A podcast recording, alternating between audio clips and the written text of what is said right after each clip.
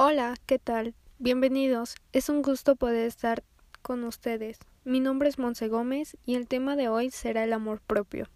Comenzamos.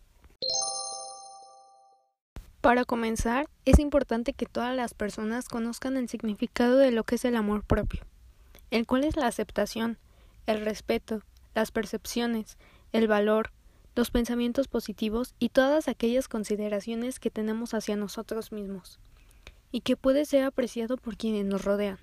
Seguramente has llegado a escuchar la siguiente frase.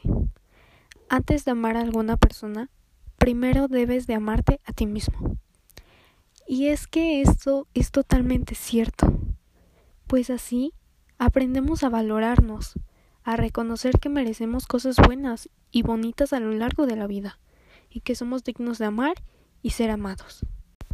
Una de las metas del amor propio es la felicidad. Ser felices por aceptarnos como somos, sin dejar que personas externas o ajenas intervengan. La confianza es una segunda meta pues tenernos confianza nos hace entender lo importante que es aceptarnos tal cual. Saber reconocer nuestras virtudes y defectos, fortalezas y debilidades. Cabe destacar que tener un alto autoestima no es sinónimo de egoísmo, vanidad o soberbia, sino que es estar bien con uno mismo. Para finalizar, me despido con esta frase.